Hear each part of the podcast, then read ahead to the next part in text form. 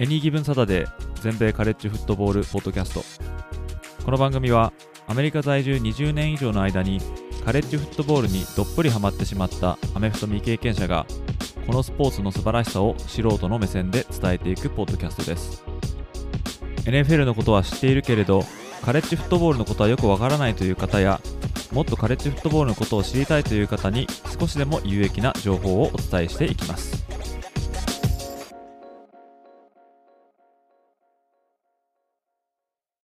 皆様ご機嫌いかがでしょうか？こちらは全米カレッジフットボールファンサイトを運営しております。エニーギブンサタデーです。今回のエピソードは前回の配信シャープ152の後半部分となります。シーズン2フィナーレとして収録したところあまりにも収録時間が長くなってしまったので急遽2部構成でお送りさせていただきたいと思っております。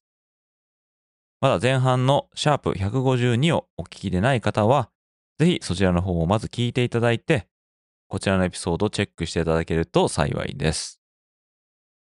Another day is here and you're ready for it. What to wear? Check. Breakfast, lunch and dinner? Check. Planning for what's next and how to save for it? That's where Bank of America can help. For your financial to-dos, Bank of America has experts ready to help get you closer to your goals. Get started at one of our local financial centers or 24-7 in our mobile banking app. Find a location near you at bankofamerica.com slash talk to us. What would you like the power to do? Mobile banking requires downloading the app and is only available for select devices. Message and data rates may apply. Bank of America and a member FDIC.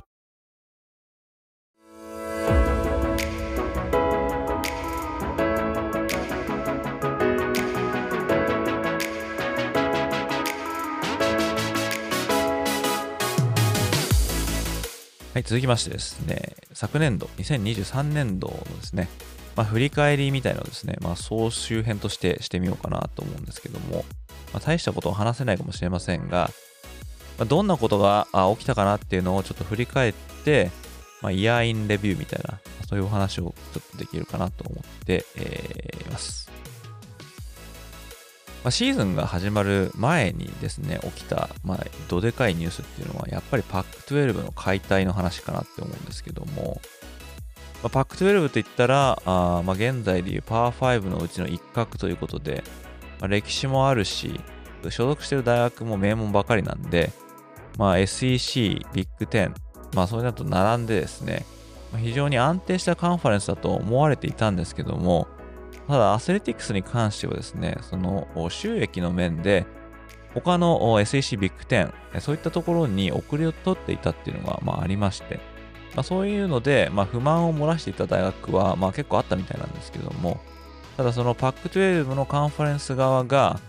なかなか行動に移さなかったっていうことで、それに嫌気をさして、コロラド大学が脱退するっていうふうに、まず手を挙げたんですね。これが、まあ、オフシーズン、もっとすごい、すごい早い段階だったんですけども。するとですね、今度は USC と UCLA が出ていくと、そういう話になりまして、これもですね、まあ、寝耳に水だったっていう人いっぱいいたと思うんですけども、まさかですね、西海岸のチームがビッグデーに入るか。そしたらですね、ポンポンと決まってしまったんですね。でここからですね、だんだんちょっと雲行きが怪しくなってきまして、えー、パック12、本当にこのままで大丈夫かみたいなことになったらですね、今度はワシントンとオレゴンがビッグ10に入るっていう風になりまして、もうこういう噂が出たらですね、もう他の所属チームも、まあ、多分ビビっちゃったんだと思うんですけど、このまま取り残されたらやばいということで、でそれでですね、アリゾナ、アリゾナステート、ユタ、この3チームがビッグ12に移るということで、結局残されてしまったっていうのが、スタンフォード、カリフォルニア、オレゴンステート、ワシントンステート、この4つになってしまったんですね。この4つでどうするんだっていうことだったんですけども、そしたらですね、今度は ACC が expand するということで、スタンフォードとカリフォルニアを引き抜いたんですね。ということで結局残ってしまったのがオレゴンステートとワシントンステートこの2校のみということでちょうどこのコロラドが出るって言ってからですね多分2ヶ月も経ってないと思うんですけどもそれぐらいの短期間にパック12がパック2になってしまったというですね非常に驚愕のニュースが流れましたよね。本当こんなこと起きるんだっていう感じですけども、まあ、これも全て、まあ、テレビ放映権とかカンファレンスの分配金を目当てに、まあ、みんな出て行ってしまったっていうことが、まあ、ことの発端なんで、まあ、要は金だっていうことなんですけども、もともと PAC12 は西海岸にありますんで、まあ、UCL とかスタンフォード、USC、オレゴン、ワシントンとかそういうのはカリフォルニアもそうかな。まあ、日本に結構馴染みの深い大学があったと思うんで、えー、まあファンの皆さんにしてみるとね、非常にショッキングだったと思うんですけども、オレゴンステートとワシントンステートは今後ですね、マウンテンウエストとか、あとはですね、他の大学と提携を結びまして、その名前は残していくみたいなこと言ってますけども、まあ、事実上の、ま崩壊と言って、まあ、いいのかなと思うんですけども、開幕前からそんなですね、ショッキングなニュースが流れてましたね。今シーズンのやっぱ最初のですね、まあ、数週間、まあ、話題を重なったっていうのは、まあ、コロラド大学のディオン・サンダース監督だったと思うんですけども、この2023年度からですね、コロラドを、まあ、指揮しているコーチプライムですね。まあ、非常に派手なプレースタイルとかで、えー、まあ、売ってた監督さんで、まあ、コーチ業に、まあ、足を踏み入れたのは、まあ、冗談半分じゃないのかっていうふうな方に思ってた人もいたみたいなんですけども、結構これが本気で、で、その前はジャクソン州立大学を強豪校に育った後に、コロラド大学にやってきてですね、まあ、コロラドの再建をまあ担ったということで、で開幕3戦を全部3連勝して、ちょっと波に乗ったっていうところがありまして、まあ、それ見たことかということで、まあ、コロラド大学のファンも非常に盛り上がったと思うんですけども、ただ、シーズンがですね、どんどん進むにつれて、ちょっとですね、自力の差が出始めて、結局今シーズン負け越してしまったんですけども、今後もですね、非常に楽しみなチームおよび監督なんじゃないかなっていう気がしますよね。で、あとですね、序盤で、まあちょっとびっくりしたっていうのは、まあ、デューク大学がクレムソンを倒したっていうことがあると思うんですが、まあ、クレムソンは過去、まあ、10年ぐらいですね、えプレーオフの中で、えー、7回ぐらい出てたと思うんですけども、そのうち2回はナショナルタイトル取ってるということで、まあ、非常に強豪チームと言えると思うんですが、このクレムソンがデュークに負けたと。いうことで、一気にランクを落として、その後も負けが込みまして、え、早々にこの名門クレムソンは全米の表舞台からま消え去ってしまったということでですね、クレムソンの時代も終わったなんてことも言われましたけども、まあ、結局終わってみて9勝まで、ね、持ち直しましたけども、ちょっとその昔の強さがなくなってしまったのかなっていうところで、まあ、ショッキングといえばまショッキングだったかなと思いますね。また同じくショッキングだったなって思うのは、テキサスがアラバマを倒すっていう、このね、第2戦目だったと思うんですけども、テキサスがアラバマ大学に乗り込んでですね、アラバマを10点差つけて勝ったっていう試合ですね。でアラバマがホームで負けるってことはめったにないんですけども、テキサスがそのアラバマ大学の元 OC であるスティーブ・サーキジアンさんに、まあ、率いられて3年目ということで、その彼が、まあ、師匠でもあったニック・セイバンをニック・セイバンのホームで倒したということで、ここでもですね、ちょっとすでにですね、まあ、時代の流れを感じずにはいられなかったんですけども、またこのテキサスがアラバマにこの時点で勝ったっていうことが、まあ、後々のこのカレッジフットボールプレーオフの選出のプロセスに今影響を及ぼすということになってますが、まあ、この時はですね、当然知る由もないということなんですが、まあ、ここでもですね、アラバマ大学、ランキングされてましたが、まあ、クレムソンと並んでですね、とうとうこの王朝も陰りが見えてきたのかななんてね、そんな声も囁かれたみたいな、そんな感じでしたね。で、あと、オハイオステートとノートルダムの試合、これもですね、結構盛り上がったんですが、まあ、これは、あまあ、ノートルダムとの、まあ、一大決戦を、まあ、控えまして、ノートルダムの元監督のルーホルツさんが、まあ、オハイオステートなんか、まあ、大したことないみたいなことを、まあ、言うわけですね。そうすると、それにライアン・デイ監督怒りまして、これで、オハイオ、オハイオ VS ダ・ワールドみたいなアゲ、オハイオ against the world かな？えーまあ、とにかく強いといつも目の敵にされるということでですね、まあ、そこにファイアアップしてたっていうのを、まあ、思い出されますけども、でこのハイステのノートルダムのこの試合、これもなかなか面白かったですね。で一方でですね、まあ、さっきもですね、このパック12の解体の話しましたが、解体が決まったあ年にですね、図らずとも、もうパック12のチームが台頭してきたっていうですね、皮肉な状況が生まれましたね。特に、ワシントン、オレゴン、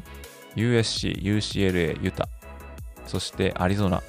とオレゴンステート、えー、あとワシントンステート、こんなチームがですね、ランキングに一気に顔を連ねるみたいなことが、まあ、途中ありまして、そんなことを昔のことを考えるとめったないんですよね。パック12は、まあ、強いけども、なかなか上に行くチームがいないみたいなことは言われてたんですが、まあ、この実質的にパック12最後の年にですね、こういってパック12のチームが多数このランキングに顔を表すっていうのは、何度も皮肉だなっていう感じで見てまして、ね、もうこの解体のことをもうちょっと待ってればですね、パック12、この強いままでブランド力も上げて、カンファレンス維持しながら他のカンファレンスとやっていけたんじゃないかなって思ってしまうと非常に残念なんですけども、そういったですね、パック12の台頭っていうのも目立ったかなっていう感じですね。であとそれと同時にですね、シーズンが混んでいくにもかかわらず、なかなかトップチームの無敗チームに土がつかないっていうようなところも、まあ、あったかなと思いますね。例えばミシガン、オハイオステート、ジョージア、そしてフロリダステート、ワシントン、オレゴン、ペンステートとかそういうですね、チームが結構長い間無敗を貫いてたっていうところがまあありまして、まあ、だんだんそれはシーズンが終盤に差し掛かるにつれ減っていくんですが、まあ、それでも無敗チームが最後の最後まで結構こぞっていたっていうのがありますよね。でその他には、ジェームス・マディソンとか、あと途中までエアフォースも8勝0敗とかまで行ってましたし、ね、あとリバティも無敗だったということで、無敗チームが結構生き残ったっていうのも、ちょっと印象的だったかなと思うんですが、そんな中迎えたシーズン終盤のですね、カレッジフットボールプレーオフの、ま、先行の、ま、ドラマですね。これはやっぱ外せないと思うんですが、まあ、何が起こったかというとですね、まあ、プレーオフの進出を決めるっていうのがカレッジフットボールプレーオフ。これが6週間にわたって発表されるんですけども、この6週目の最終ランキングのトップ4チームがプレーオフに行けるということになってまして、第5回目のランキングを終えた時点で、トップっていうのがジョージア、ミシガン、ワシントン、フロリダステート。で、順当に行けば、えー、まあ、この4チームっていうふうに言われてまして、ただ、最終戦のカンファレンスタイトルゲームでジョージアがアラバマに負けまして、そして、えー、ジョージアはトップ4から落ちてしまうんですね。そうなると、そのまま順当に上がれば、ミシガン、ワシントン、フロリダステート、そして、えー、テキサスみたいな感じになるはずだったんですが、ジョージアを負かしたアラバマをどうするかっていうことになりまして、で、結局、この無敗の ACC チャンピオンだったフロリダステートが外されて、ミシガン、ワシントン、テキサス、アラバマ、この4チームになったということで、まフロリダステートが、えー、あぶれてしまったっていうこのドラマですね。フロリダステートのこの意気消沈ぶりっていうのはもう見ててかわいそうだったんですけども、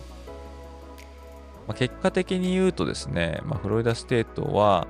ジョージアとボールゲームでやりまして、コテンパンにやられてしまったんですけども、ただその時にはすでにもうトランスファーポータルとかでいなくなってるとかで、もうフロリダステートの戦力はズタボロだったんですよね。あの試合だけを見て、やっぱりフロリダステートをプレーオフに入れなくてよかったとは言えないと思うんですが、ただ、ミシガン、えーまあ、結局優勝することになりますが、彼らとアラバマ大学とのこのローズボールがですね、まあ、OT にもつれ込むほどの激戦となって、ワシントンとの試合の内容を見ると、まあ、実質、ミシガンとアラバマの試合が優勝決定戦だったなんていうことを言う人もまいますが、まあ、そういったことを考えると、まあ、フロリダステートじゃなくてアラバマが入ったことはま正解だったのかなっていうようなこともありますけども、ただやっぱりですね、この4チームの中に、こうつけがたいチームが4チーム以上集まってしまったっていうこの状態ですね。これが招いた悲劇ということになると思うんですけども、まあ、このフロリダステートのこの漏れてしまったっていうのは、まあ、2023年を語る上で、まあ、大きな出来事だったかなと思いますね。そして、ハイズマントロフィーですね。カレッジフットボールの最高峰の個人賞と言われるですね、まあ、MVP よりも MVP になりたいみたいな、そういう歴史あるトロフィーなんですけども、こちらが LSU のクォーターバックのジェイデン・ダニエルズに授与されましたね。ファイナリストは、まあ、彼とワシントンのクォーターバックのマイケル・ペニックス・ジュニア、オレゴンのクォーターバックのボ・ニックス、そしてオハイオステートのワイドレシーバーのマービン・ハリソン・ジュニアね、この4人だったんですけども、ジェイデン・ダニエルズが見事受賞しまして、LSU 選手としては2019年のジョー・バロー以来の3人目という快挙を成し遂げております。そして、えー、まあ、ナショナルタイトルゲームということになるんですけども、まあ、準決勝でさっき言ったローズボールでのミシガンとアラバマでの勝者であるミシガン、そしてシュガーボールでのテキサスとワシントンの勝者であるワシントン、えー、この2チームが戦いまして、えー、見事ミシガン大学がワシントンを蹴散らしまして、1997年以来のナショナルタイトルを手に入れたということで、まあ、ミシガンはいろいろですね、シーズン中に監督の謹慎とか、サイン盗み疑惑とか、あまあ、そういったことが結構あってですね、雑念が多かったんですけども、で過去3年、ま、プレーオフに進みまして、最初の2年はどちらも、ま、セミファイナルで負けてまして、3度目の正直という言葉にちょうど合うと思うんですけども、なんとかですね、ナショナルタイトルを取って、そして今シーズン幕を閉じたと、まあ、いうことに今なりますね。で、今シーズン、まあ、終わったんですが、その後の、まあ、ニック・セイバン監督の、まあ、引退と。こちらの方はですね、えー、詳しく前回のポッドキャスト、シャープ151で話してますので、もし聞いてない方いらっしゃいましたら、そっちの方を聞いていただければいいと思うんですけども、まあ、一時代を築いたですね、名称の引退ということで、まあ、これは今後の、まあ、カレッジフットボール界のま変化につながっていくんじゃないかなと思います。When you need mealtime inspiration, it's worth shopping Kroger, where you'll find over 30,000 mouthwatering choices that excite your inner foodie. And no matter what tasty choice you make, you'll enjoy our everyday low prices, plus extra ways to save, like digital coupons worth over $600 each week. You can also save up to $1 off per gallon at the pump with fuel points. More savings and more inspiring flavors make shopping Kroger worth it every time. Kroger, fresh for everyone. Fuel restrictions apply.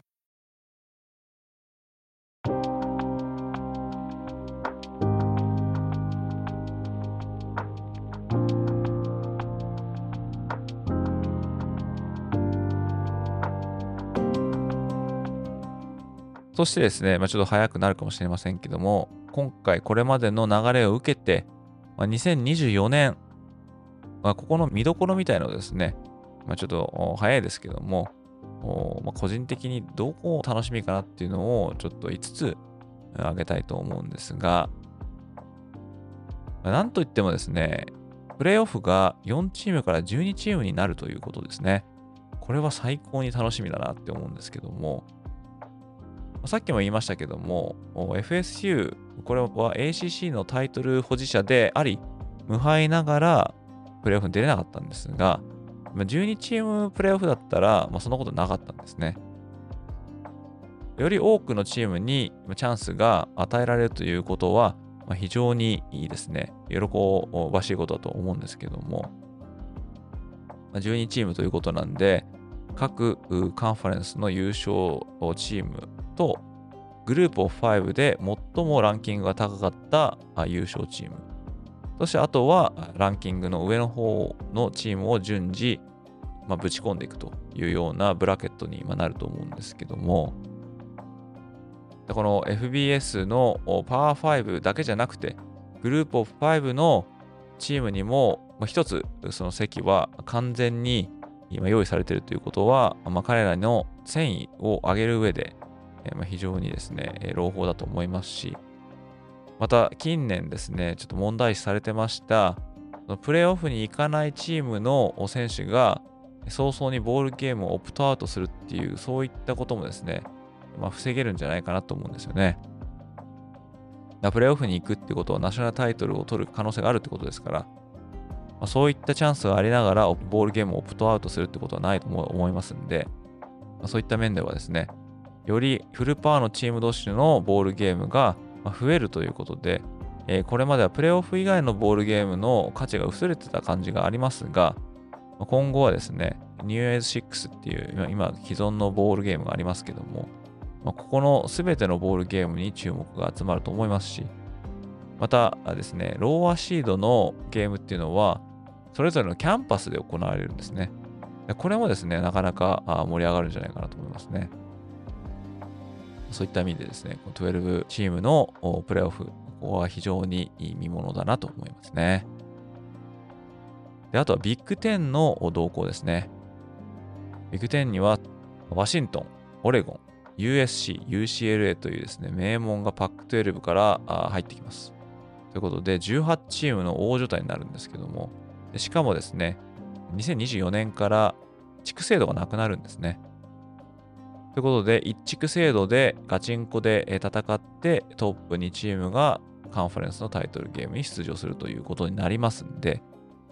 でそうなるとですね、今までだったら西地区の方がちょっと若干力弱かったんですが、ただ西地区を優勝しさえすればカンファレンスのタイトルゲームいけたっていうのがなくなるんで、もう本当に強いチーム同士がタイトルゲームで戦うというような構図になりますし、またこれまでなかなか見れなかったパック12のこの強豪チームとの試合とかね、こういうのも頻繁に見れるようになりますから、それはですね、非常に楽しみだなと思いますね。同じことが SEC とかビッグ12にも言えるんですけども、特に SEC にはテキサスとオクラホマが今年から入りますんで、でこの2チームの SEC 内での動向っていうのも、まあ気になりますよね。で、あとは、まあ、ビッグ10つながりなんですけども、オハイオステートとミシガンのこの対決っていうのに非常に興味があります。っていうのは、オハイオステートは現在ですね、ポータル経由でものすごい補強を行ってまして、まあ、おそらく打倒ミシガンを100倍ぐらいにしてるぐらいな、まあ、勢いでですね、必ずビッグ10の派遣の奪回を狙ってくると思いますし、一方でミシガン大学はカンファレンス3連覇してまして、でナショナルタイトルも取ったこの勢いをですね、まあ、緩めることなく来ると思いますが、まあ、彼らの場合は、まあ、ジム・ハーボ監督が一体 NFL に行ってしまうのか、それともミシガンに残るのかってことでちょっと変わってくるかもしれませんけども、まあ、このミシガンとオハイオステートのこのぶつかり合いも非常に注目が集まるんじゃないかなと思いますね。で、あとはまあハイズマントロフィーですね。誰になるのかっていうことですけども、大体ですね、これまでだと、その前年度までのま有力選手の中で、え戻ってくる選手がま有力候補なんて言われるんですが、今のところバッと見るとですね、こう取り立ててこう目立ってすごい選手っていうのが、まあ、いないんですよね。で、ファイナリストだった選手たちですね。フェニックス・ジュニア、ジェイデン・ダニエルズ、ボーニックス、そしてマービン・ハリソン・ジュニア。これみんな NFL に行っちゃいますから。そうすると、全くですね、新しい顔の選手たちがまたこのトロフィーレースに今参戦してくるということなんで、まあ、一人名前が挙げられているのはアラバマ大学のジェイレン・ミルロですけども、ま、彼はあ、ま、新しくですね、ケイレン・デボア監督のもとで一体どうなるのかっていうのも分かりませんから、え、だからここら辺はすごい未知数なのがまあちょっと楽しみかなって思いますね。これはこれからですね、またちょっと情報をかき集めていくことで、えー、この選手が可能性あるんじゃないかなっていうのは出てくると思うんですけども、ま、誰がこの至高のトロフィーを手にするかっていうのも見ものだと思います。そして最後はやっぱりその今出たアラバマですね。ニック・セイバーン監督がいなくなったこのポスト・セイバーン体制で、一体アラバマ大学どこまでできるのか。これまで2桁勝利は当たり前。プレーオフ出るのも当たり前。で、いつでもナショナルタイトルを取ることを義務付けられてるようなあまあチーム、義務付けられてるっていうのはちょっと言葉が違うような気がするんですけども、まあ、期待されてるっていうんですかね。そういったチームがゴートであるセイバン監督がいなくなった後、一体どういう風になっていくのかっていうのは、非常に気になりますね。とにかくアラバマは強かったんで、えー、ここで1年時代が完全に終わってしまうのか、それともデボア監督のもとで、え、新たな新章を切り開いて、で再びこのナショナルタイトルの現場に戻ってくるのかっていうころもですね、非常に気になるところだと思います。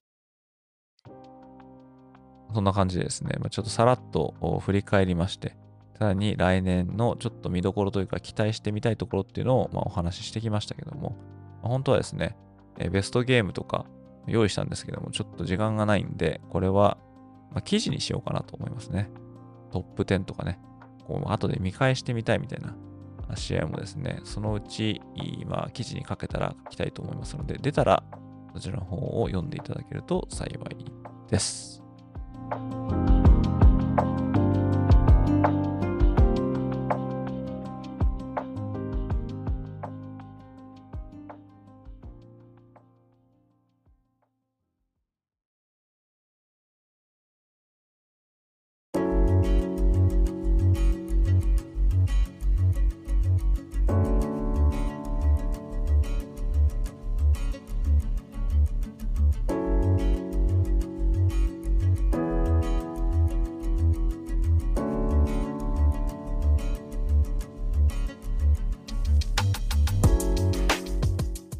ここからですね、一つ質問箱に寄せられたコメントをちょっと紹介したいと思います。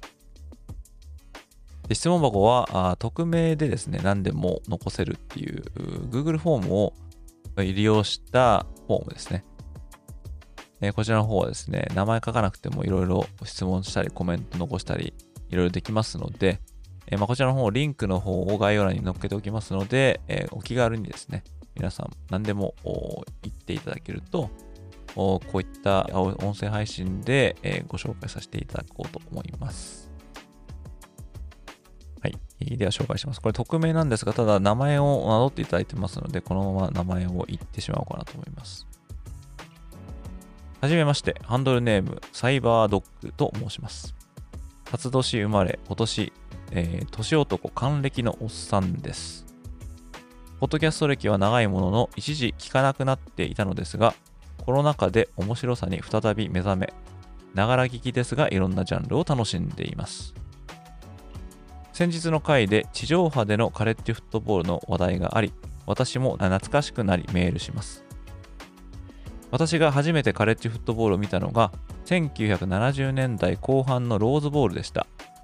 放送局はテレビ朝日の印象が残っていて、1月2日の深夜に録画で放送していたのが、その後生中継になったと思います。地方在住なので、首都圏とは放送時間が異なっているかもしれません。ゲームの合間にローズパレードも紹介されていました。印象に残っているチームは、ビッグ10のボーシェンバックラーのミシガン、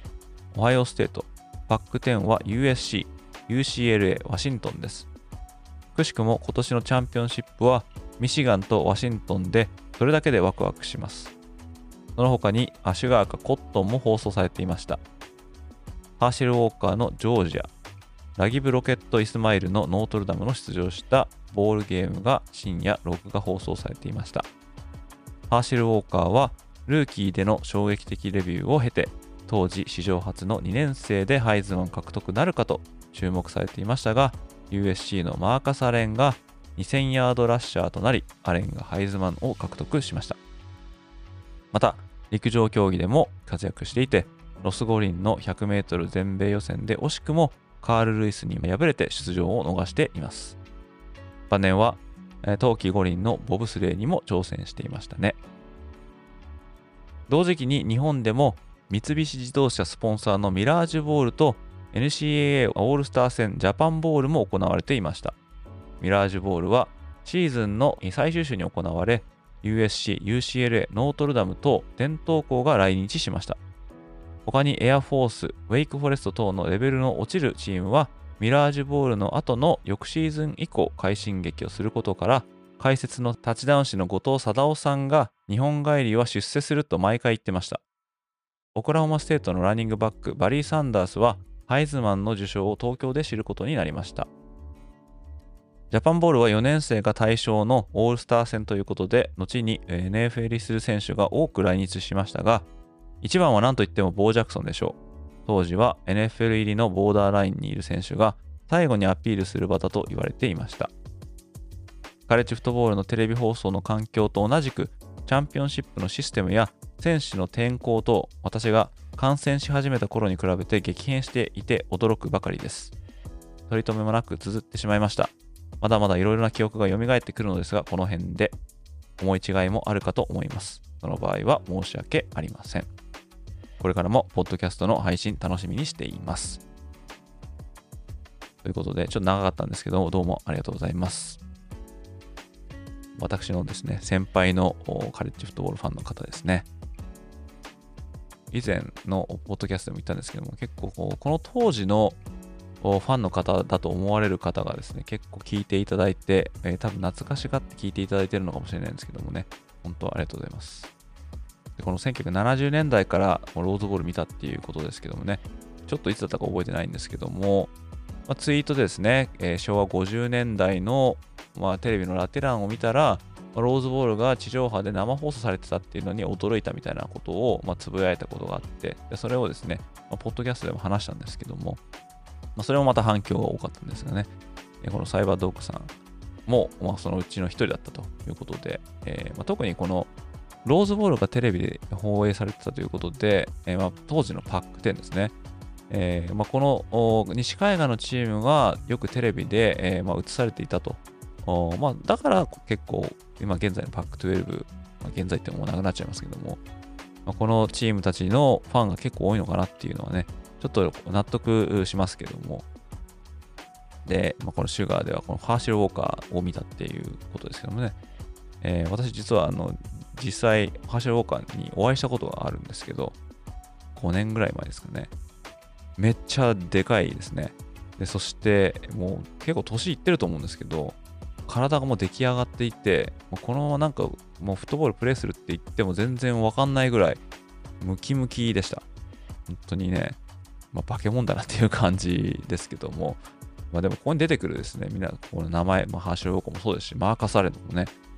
すごい名前ばっかりですね。往年の、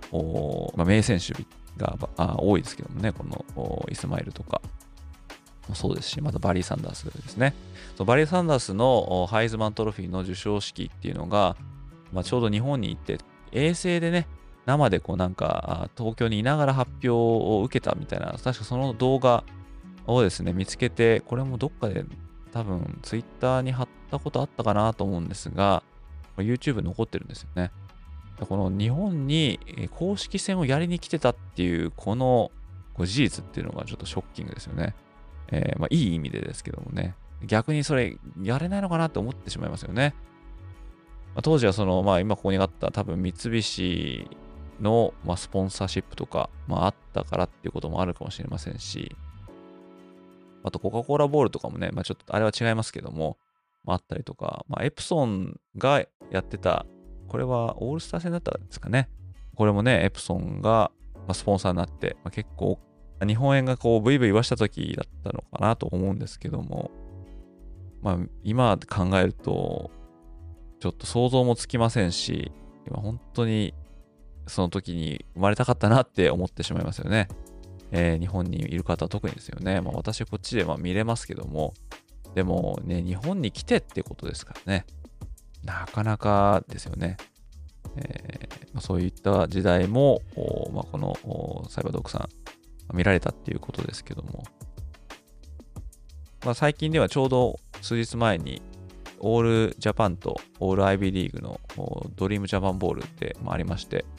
とうとうですね、え日本がアメリカチームから一勝をもぎ取ったっていうことがありまして、本当にですね、まあ、歴史的な勝利ということで、まあ良かったなと思うんですけども、そうですね、まああの、今度はね、準日本国籍チームで、えー、ちょっとやってほしいなっていう気はしないでもないんですけどね、この X リーグの外人選手も出てましたのでね、えー、まあ、そういうのもまあ見てみたいかなって思うんですが、まあ、その呼ぶだけでも大変だっていうことみたいなんで、NCA の公式戦をまた日本でやるっていうのは、なかなかハードル高いなって思うんですけども、もし実現できればね、してほしいですよね。まあ、相当なあ理解と相当なお金がないと多分無理だと思うんですけども、まあ、NCA 自体もですね、まあ、変わってしまいましたんで、ひょっとしたらそういうこと自体がもうそのルール的にできないかもしれないんですけども、まあ、いい時代だったなっていう感じですよね。ま、でもそういった皆さんにしてみるとですね、今現在の NIL とか、トランスポータルとか、そういったことっていうのはもうちょっと追いつけないかもしれないですね。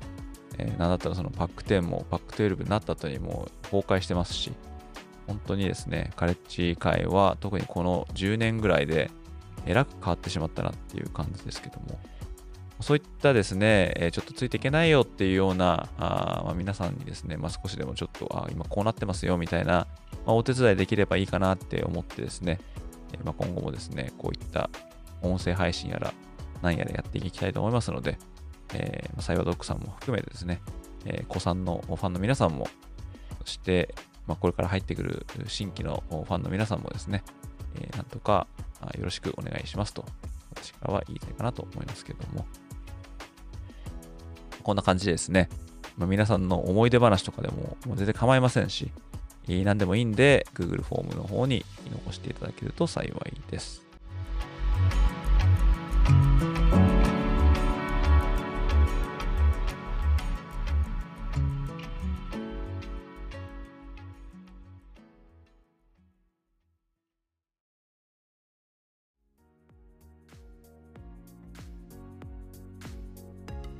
ということですね、長々とお話ししてきましたけれども、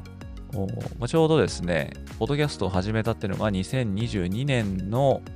1月31日とかだったと思うんですけども、え、その時にシーズン1として、え、ま、始めたんですよね。そこから、ま、1年を区切りに1シーズン、2シーズンっていう風にやってきまして、ちょうど、ま、2シーズン目が終わったということになりますけども、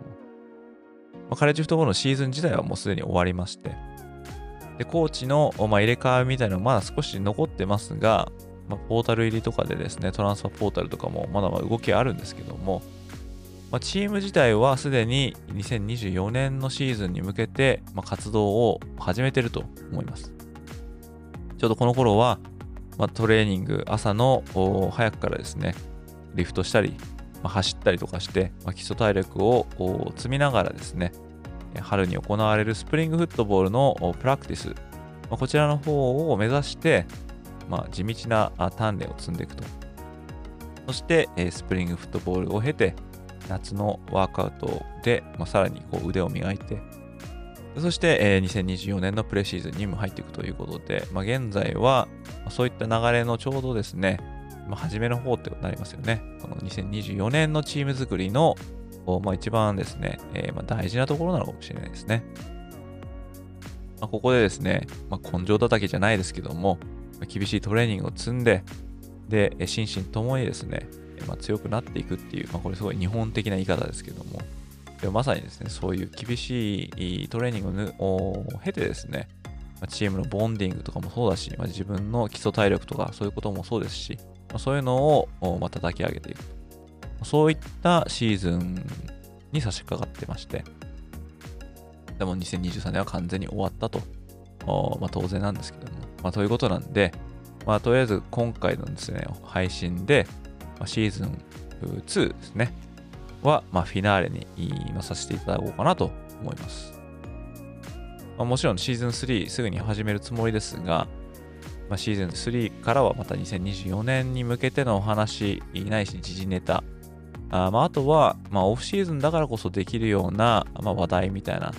のとかですね、まあ、あとはたまりにたまってる質問箱に答えていくとか、まあ、そういうことにこのポッドキャストを当てていきたいかなと思っております。あまた時間もちょっとできますので、ちょっとできていなかったですね、ゲスト、こちらを呼んで、対話的にですね、お話しして、でそういったものをですね、皆さんに届けていきたいかなと思っております。まあ、ゲストの方はですね、頭の中で何か考えてるんですが、まあ、その他にもですね、何かこんな人と話してみてくださいとか、こんな人と話したらどうですかみたいな、そういうようなこととか、あと私話してみたいとか、そういう方もですね、いらっしゃったらぜひぜひ Google フォームなり、Twitter の DM なり、まあ、E メール、info.ags スラッシュフットボール .net ですね。こちらの方に送っていただけると幸いです。今までだったら1人ですね、ちょっと話してみたいですって言って来ていただいたですね、方いらっしゃいますんで、ヤスさんですね。ヤスさんはアスレチックトレーニングっていうのをやってらっしゃる方で、その方が来ていただいて、まあ、その話したってこともありますんで、もしですね、えー、ゲストとしてちょっと AGS と話してみたいみたいな方いらっしゃいましたら、あポッドキャストを収録という形でですね、できますんで、そういった方もぜひぜひ名乗り上げていただけると幸いです。